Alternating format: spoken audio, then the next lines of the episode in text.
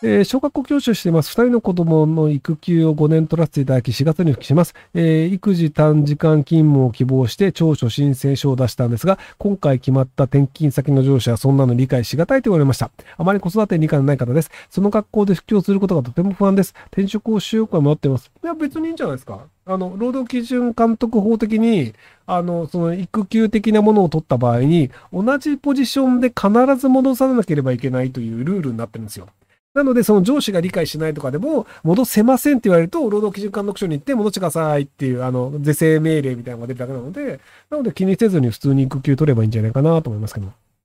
えー、東大博士卒の社会人1年目です。科学系の大手企業の研究職ですが、自分の仕事に自信が持てず、いつも不安です。先日上司との面談で、結果させてるし、書類もよく書けてるようなどと褒めていただいたのですが、自分としては本当にこれでいいのか、褒めて喜ばせて仕事を頑張らせたいだけで、本当は大した仕事しないと思われてるんだろうか、など思ってしまいます。いつも不安で自信を持てない自分は人生損しているような気がします。えー、何かアドバイスが欲しいです。えっと、給料を上げてくださいって言ってください。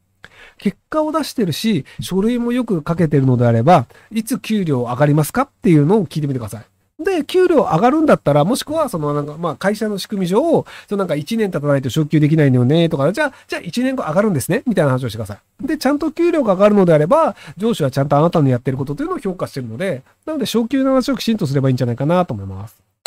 えー、今年30歳、愛知で自動車工場に勤めているものです。以前、いちご農家に転身しようと質問したものです。社員雇用で年収500万、持ち家のローンもあれ、わざわざ厳しい農業の道に進まなくてもいいと周りから言われます。いちごに特に愛や情熱はないですが、ただ儲かるからやりたいと思ってますが、イルクさんどう思いますか？社員と安定をする農業の道に行くことについてどう思いますか？無謀でしょうか？全然行けばいいんじゃないですかって前回も多分言ったと思うんですけど、要はその、あの、その今やってる仕事にそこまで思い入れがないのであれば、自分の好きなことやって、で、好きなことやってきついとかって、そんなにストレスにならない人って多いんですよね。要はその、やってること自体が自分が好きで選んでやってることなので、まあ、それなりにそのなんか収入は減ったとしても、でもや、それがだんだんこう、美味しいイチゴになって、じゃあ糖度が上がって、で、なんか見た目も良くなって、出荷先が増えて単価が上がってっていうのが、自分がやってることの積み重ねが、どんどんプラスになっていくっていう方が、割と人は喜びを感じたりするので、なので、さっさとイチゴを育てりゃいいんじゃねえのって思ってます。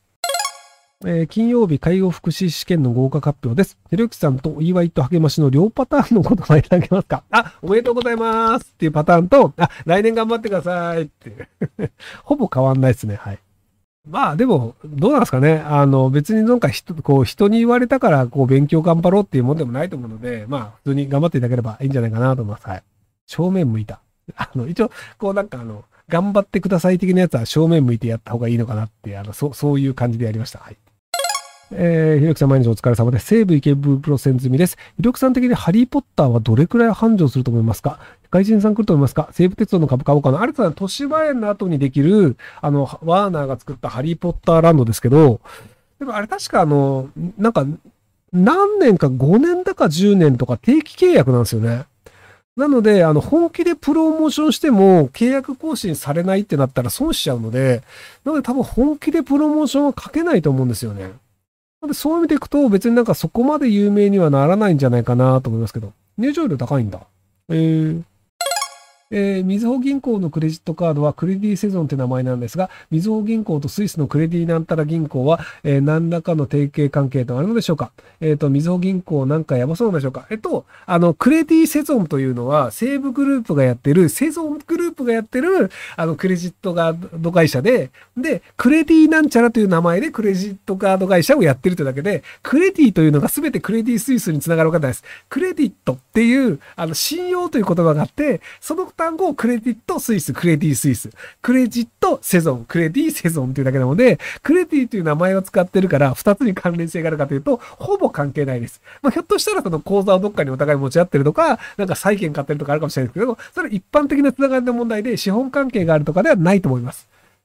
とはいえ、クレディセゾンの株をクレディセゾン、その、あの、クレディスイスが絶対買ってないかというと断言もできないので、いや、その、日本株いろいろ買ってる中でクレディスイスも買ってる可能性あるので、その資本関係も一切ありませんっていう断言はできないんですけど、その表向きに皆さんが気づくレベルの資本関係はありません。はい。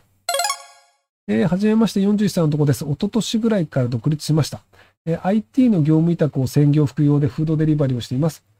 えサラリーマンではないのですが、年金は国民年金のみ払ってますが、え老後が心配です。基金や積立預金など考えていますが、老後のために今のうちからお金を貯めにはどうすればいいでしょうかちなみに報酬は IT が38万、フードデリバリーが月に10万くらいです。独身母親介護中です。え介護費月に8万円、家賃は月4万3000円です。えっと、その月8万円っていうのが介護保険でやあの使われているのであれば全然いいんですけど、お金を貯めたいのであれば、あの、お金を使わないというのが正解なので、僕だったら世帯分離して母親を生活保護にした方がいいんじゃないかなと思ったりします。で、要はあの、月4万3000円だと生活保護で許される範囲内の家賃なので、なので、世帯分離して、どっか友達の家かなんかに住民票を置いて、で、母親が生活保護で今の家を暮らして、で、あの、その介護とかのあのコストっていうのは全部生活保護で落として、で、家賃ゼロっていう状態で自分が暮らすっていう方が、